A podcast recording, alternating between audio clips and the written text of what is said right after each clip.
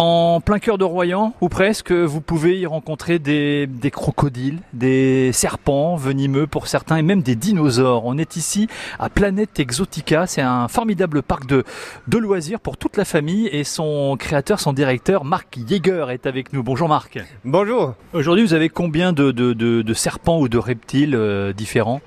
Alors, euh, normalement, ce sont entre 300 et 350 reptiles qui sont exposés ici euh, dans la serre tropicale et désertique. Après, on a aussi encore notre euh, laboratoire, on a notre euh, élevage et dans tous les parcs Planète Exotique avec tous les animaux aussi à l'extérieur, on a normalement entre 600 à 800. Ouais, je rassure les auditeurs de France Bleu La Rochelle, certains sont, sont énormes, sont même venimeux, mais il y a des, y a des vitres hein, pour, pour séparer les, les serpents des visiteurs. Hein.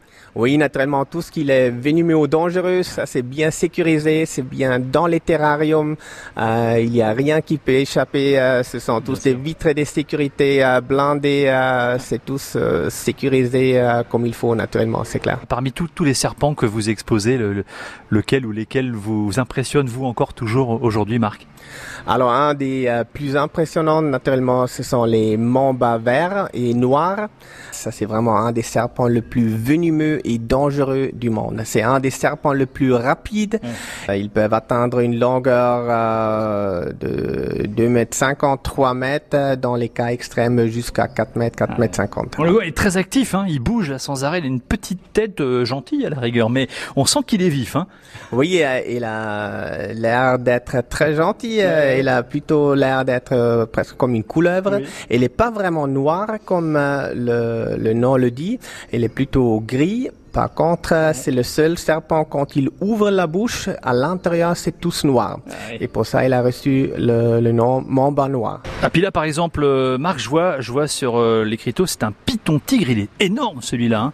Oui, exactement. Cela, ce sont des pitons tigres, des pitons mollures. Euh, ce sont euh, des animaux euh, qui vivent en Asie Sud-Est et ils font partie des trois serpents les plus grands du monde. Ah oui. Là, j'en vois deux de couleurs différentes. Il y en a un qui est, qui est tout blanc et des taches jaunes. Voilà, une c'est la forme normale classique, comme ouais. souvent on les trouve aussi dans la nature. Et le deuxième, ça c'est un albinos qui est plutôt rare. Dans la nature, souvent les albinos, ils arrivent pas de survivre parce qu'ils sont beaucoup trop visibles et, et euh, tous les prédateurs tout de suite ils vont le trouver, ils vont le manger. Alors qu'ici, ils sont en toute tranquillité. Oui, exactement. Maintenant, quand on regarde euh, ce serpent là-bas qui est bien roulé en boule, ouais. qui bouge toujours un petit peu, on a presque l'impression qu'il a le hockey. Oui. Et euh, ça, c'est parce que c'est une femelle qui a pendu les œufs. Maintenant, on voit bien les œufs. Regardez là, on voit les œufs. Et euh, les petits, euh, normalement, ils vont sortir à peu près dans un mois.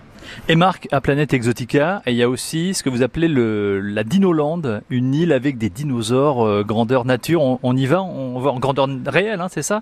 Vous allez nous, nous raconter tout ça dans un instant. Oui, on va commencer avec l'expédition pour Dinoland.